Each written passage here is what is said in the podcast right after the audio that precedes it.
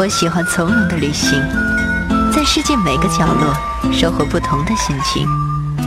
我想要简单的快乐，在人海茫茫中邂逅幸福的脸庞。我期待纯洁的天空，在漫漫旅途中找寻最初的感动。今天你我擦肩而过，让我把旅途中的故事讲给你听。我是舒阳，我们的旅行从新出发。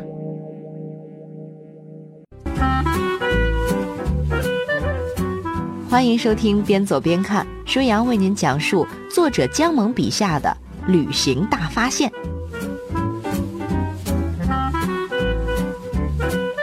从四大文明古国开始说起，几乎成为了中国人写各种世界历史书的惯例。那么，依照惯例，宇宙大爆炸、史前文明、人类起源之类说也说不清、道也道不明、想也想不通的东西，我们就不表了，直接进入吹嘘四大文明古国的环节吧。用“吹嘘”这个词可能有点用词不当，之所以非得这么说，主要是因为四大文明古国的界定中一直有中国，一种民族自豪感就油然而生。这种自豪感挡也挡不住，压也压不服。吹嘘者认为，当中国文明璀璨辉煌之时，世界其他地区的人民还在树上吃树叶儿，澳大利亚估计满地只有袋鼠在跳。接着吹嘘，风筝是中国的，所以飞机是中国人发明的；竹蜻蜓是中国的，所以直升飞机是中国发明的；钻天猴是中国的，所以火箭就是中国发明的；二踢脚也是中国的呀，所以导弹也得是中国人发明的吧？上古书里找找，全世界现在这些让人瞠目结舌的新鲜玩意儿，基本上都是中国人发明的。虽然近代落伍，祖上还是甩别人十条长安街的。当然啦，如果光吹嘘古代中国，未免显得太赤裸裸和不谦虚了。所以，一般我们都拉上古代埃及、古代巴比伦、古代印度，把古代中国放在最后，显得公平、公正、公开。谦虚低调中还透露出了磅礴大气，就像帕萨特车队中还隐藏着辉腾。那么，历史旅行的长河中，真的是这样吗？让我们先来说说古代埃及吧。四大文明古国其实也没啥了不起，都是造化弄人呐。每个地区有那么一两条世界级的大江大河，其文明才得以发展。要是没有水，想文明也难。这也可以理解，咱们要是三天喝不上水，还哪有心思上学上班啊？更别提创造社会主义物质和精神文明了。在这一点上。非洲撒哈拉沙漠里的兄弟们可能就不太服气，都是非洲出来的，人和人的差距咋就这么大呢？没办法，人家有尼罗河，尼罗河世界第一长河。你们家门前要是有个世界第一长河，你也能发达。所以沙漠里就没有什么像样的文明，这只好认了。如果不服气，学学人家阿拉伯人。水也不太多，后来趁着欧洲中世纪内耗，也干出些成就。所以好好学习这事儿，搁到什么时候也都是人间正道。接着来说这尼罗河，有名言称，埃及是尼罗河的礼物。这话一点不假。古埃及的人民群众主要都聚居在尼罗河两岸生活，尼罗河每年洪水泛滥。当时也没有水利设施，人民群众只好撤退。等洪水退去，河两岸充满了洪水带来的大量淤泥。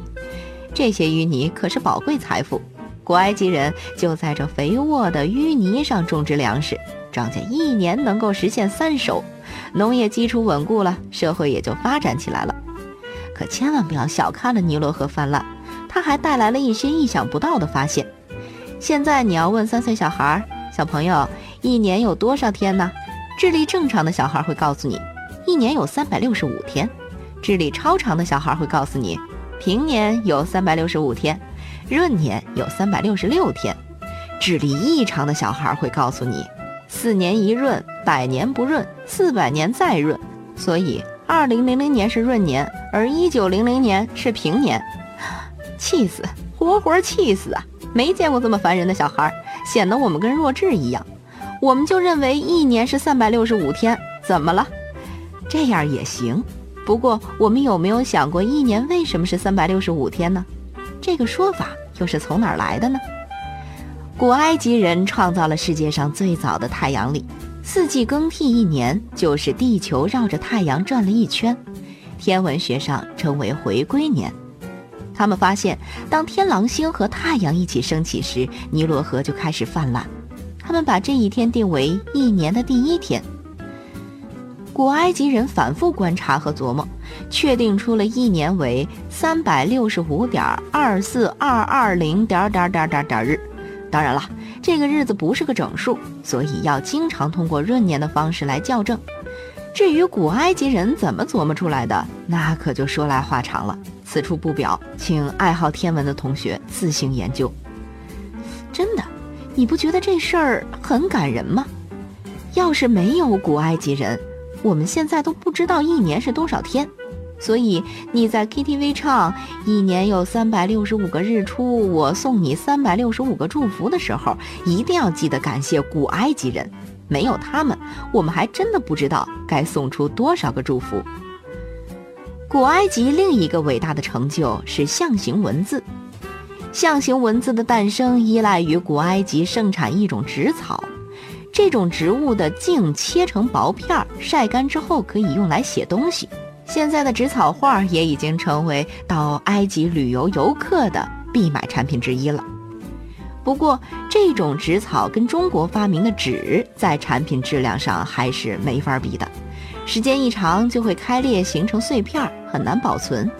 如果用这种纸草做书，得赶紧看，要不还没等期末考试呢，纸草书就成碎片了，对督促学习倒是很有好处。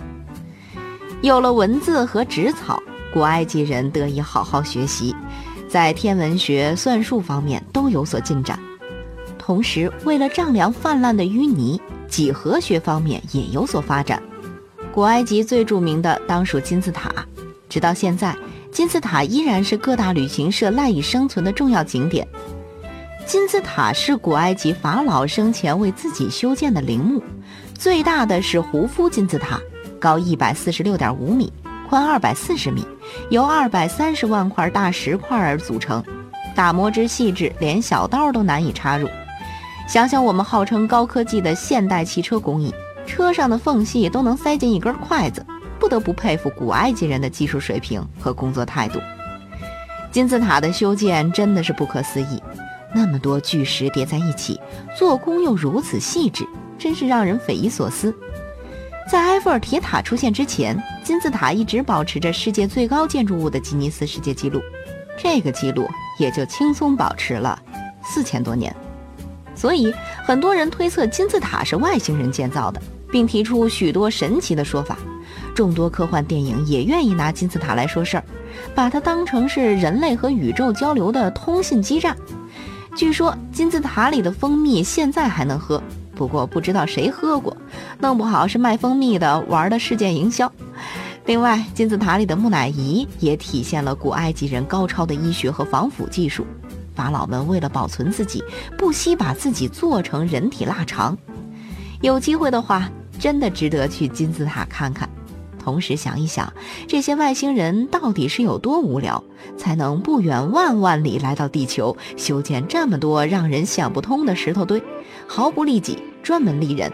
这是一种什么精神呢？这不就是伟大的星际主义精神吗？